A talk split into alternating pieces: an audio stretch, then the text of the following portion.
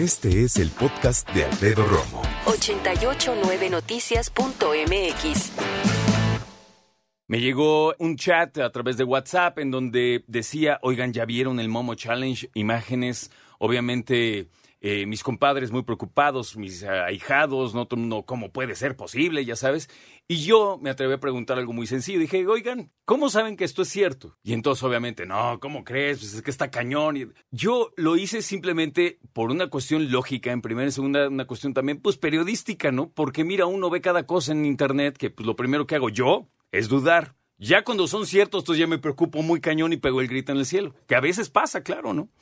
Vamos a dejar las cosas claras. Afortunadamente pudimos contactar a Ricardo Zamora López. Ricardo es gerente de comunicación de Google México y obviamente también pues está junto con Pegado YouTube que desde cuando siempre ha sido la sensación en cuestión de videos, la verdad. Ricardo, bienvenido. Muchísimas gracias, Alfredo. La verdad es que festejo eh, tu interés. Eh, desde el momento en que entramos en comunicación, te expresé que, pues al igual que la mayoría de los padres que describes, yo soy un padre. Este, YouTube significa una plataforma más allá de ser usuario, más allá de trabajar para Google desde que se ha convertido en la manera en la que se entiende o entiende el mundo, mejor dicho, mi hija, desde hace muchos años. Tengo una hija de 17 años. Mi esposa tiene un canal donde difunde eh, información nutricional para que las personas encuentren la mejor práctica al respecto de lo que se encuentra disponible en el país, cómo alimentarse mejor.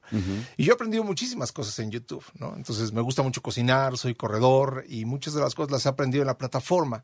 Y al igual que a ti y a muchas personas que nos contactaron vía mensajes o plataformas sociales, les preguntaban, oigan, ¿cómo es posible que estén estos contenidos en la plataforma? Entonces, desde el primer eh, minuto te quiero decir que todos empezamos a darle una revisión seria al asunto. Eh, para empresas como Google que dependen de la confianza de los usuarios para usar nuestros productos, porque eh, los objetivos de Google es darle respuesta gracias a la tecnología no a 10, 100, mil personas, sino a eh, decenas de miles de personas o millones de personas en el mundo. ¿no? Entonces, nos tomamos muy en serio estos asuntos y descubrimos al poco tiempo que no estaban estos contenidos en la plataforma, que se trataba de desinformación originada en Irlanda y que, pues como toda desinformación, viaja muy rápido, viaja por plataformas sociales. Y evidentemente nosotros revisando estos contenidos que nos acercaron eh, las personas preocupadas, pues sí, entendemos que haya, eh, haya una confusión y que se atribuya tal vez por popularidad de la plataforma en países como México, que es uno de los 10 países que más eh, usuarios tiene, tiene consumiendo video en YouTube, pues es, es, es es prudente pensar que muchos se, se, equivocaron y que encuentran justificada su equivocación. Entonces, inmediatamente hicimos esfuerzos para aclarar que estos contenidos no estaban en la plataforma, que evidentemente de estarlos violan nuestras políticas y que serían eh, retirados inmediatamente. Y la otra es que nuestras políticas fueron revisadas no hace poco tiempo con el fin de que ningún contenido que promueva retos o prácticas que puedan dañar a los usuarios y particularmente a los menores de edad tienen cabida en, la, en una plataforma como YouTube. Déjame preguntarte algo, Ricardo.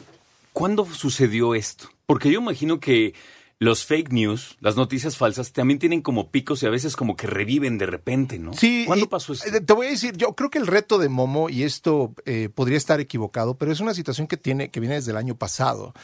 Es una escultura que se tomó como una referencia, se creó un meme, es decir, una imagen con otro objetivo que pretendía, vía su distribución digital, confundir a los usuarios, intimidar a los usuarios y extraer información personal de los usuarios en otras plataformas. Entonces, ese es el, el momo que yo reconozco, ¿no? Y en esfuerzos de comunicación en Irlanda con respecto a los riesgos que existen en Internet, se distribuyó una comunicación que confundió a medios de comunicación en Irlanda y que empezó a distribuirse alrededor de todo el mundo. Entonces, desde el primer momento nosotros reconocimos, a diferencia de algunos reportes que confirman que este eh, que contenido de este tipo existe en YouTube, nosotros confirmamos que no hemos detectado en ninguna de nuestras plataformas ni videos del, del reto de Momo, ni videos promoviendo el reto de Momo. No existe. No existe. No está. No lo hemos detectado. Fíjate, y ayer platicando, cuando te estaba contactando ayer, platicaba yo con Hassan y le decía algo que yo sin conocer Google le dije algo muy lógico. Le dije, mira, a pesar de que son miles de millones de videos los que hay en YouTube, tal vez sea que vamos a dejarlo en millones, ¿no? Bueno, la cantidad de millones de videos que hay en YouTube, sobre todo los que están autorizados para niños, yo imagino que YouTube los tiene más que vigilados. El momento que entre uno nuevo o que uno se altere o que de repente ya no dura 11 sino 15 minutos o que cualquier cosa, debe haber una alerta que te digo, y el video 854 mil millones 52 tiene una alerta y tiene una alteración. Sería para mí lo más lógico del mundo. Te platico, hay, hay, hay dos cosas que me gustaría acercarte. La primera es cómo, tener, cómo funcionan las plataformas de, YouTube. YouTube no se entiende para eh, niños menores de 13 años. No es una plataforma que esté pensado para ellos. para niños menores de 13 años es YouTube Kids. Y los padres tienen el control de esa experiencia en todo momento, porque pues no estamos hablando de, de, niños de 13 años, estamos hablando de niños de 4, de 6, de 8 años, y el padre tiene la posibilidad de configurar esta experiencia. En el caso de YouTube, si tú, por ejemplo, ingresas a YouTube desde una computadora portátil y te vas hasta abajo de la página, encontrarás, encontrarás un modo de seguridad. Esto quiere decir que sí hay un proceso de revisión de los videos a partir de los reportes que hacen los usuarios. Entonces, eh, eh, acercaré estas dos ideas. Para menores de 13 años, YouTube Kids. Para de 13 años en adelante, YouTube. Ahora, ¿qué, ¿cómo entiende la compañía el reto de mantener contenido que esté dentro de las políticas de YouTube en la plataforma y que todo lo demás no exista? Lo primero que te diría es, no hay una bala de plata. Es decir, no existe una solución que resuelva todos los retos y no hay solo un camino. Nosotros utilizamos tres caminos para revisar la seguridad de los usuarios en nuestra plataforma. La primera, equipo humano, que se dedica 24/7, 365 a revisar videos en la plataforma.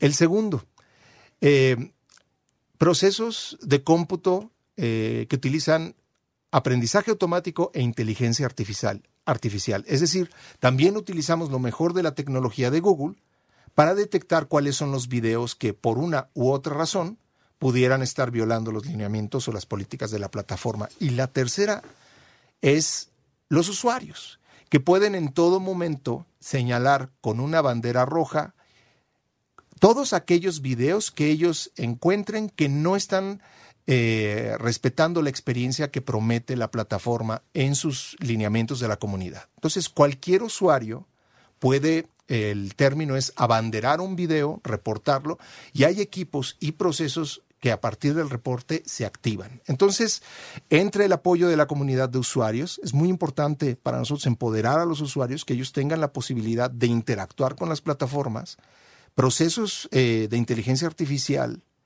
y eh, personas que manualmente revisan los videos. Entre estos tres caminos nosotros atendemos todos los reportes. Entonces, sí, evidentemente, eh, nosotros eh, entendemos que esto puede escandalizar, preocupar, preocupar a grupos de padres, a escuelas, a usuarios, a familiares que nos escriben mensajes. Y nosotros, eh, digo, mi misión es platicar un poco, acercar el, conocimiento que yo tengo de lo que ocurre en la compañía y la visión que tienen los productos. Escucha a Alfredo Romo donde quieras, cuando quieras. El podcast de Alfredo Romo en 889noticias.mx.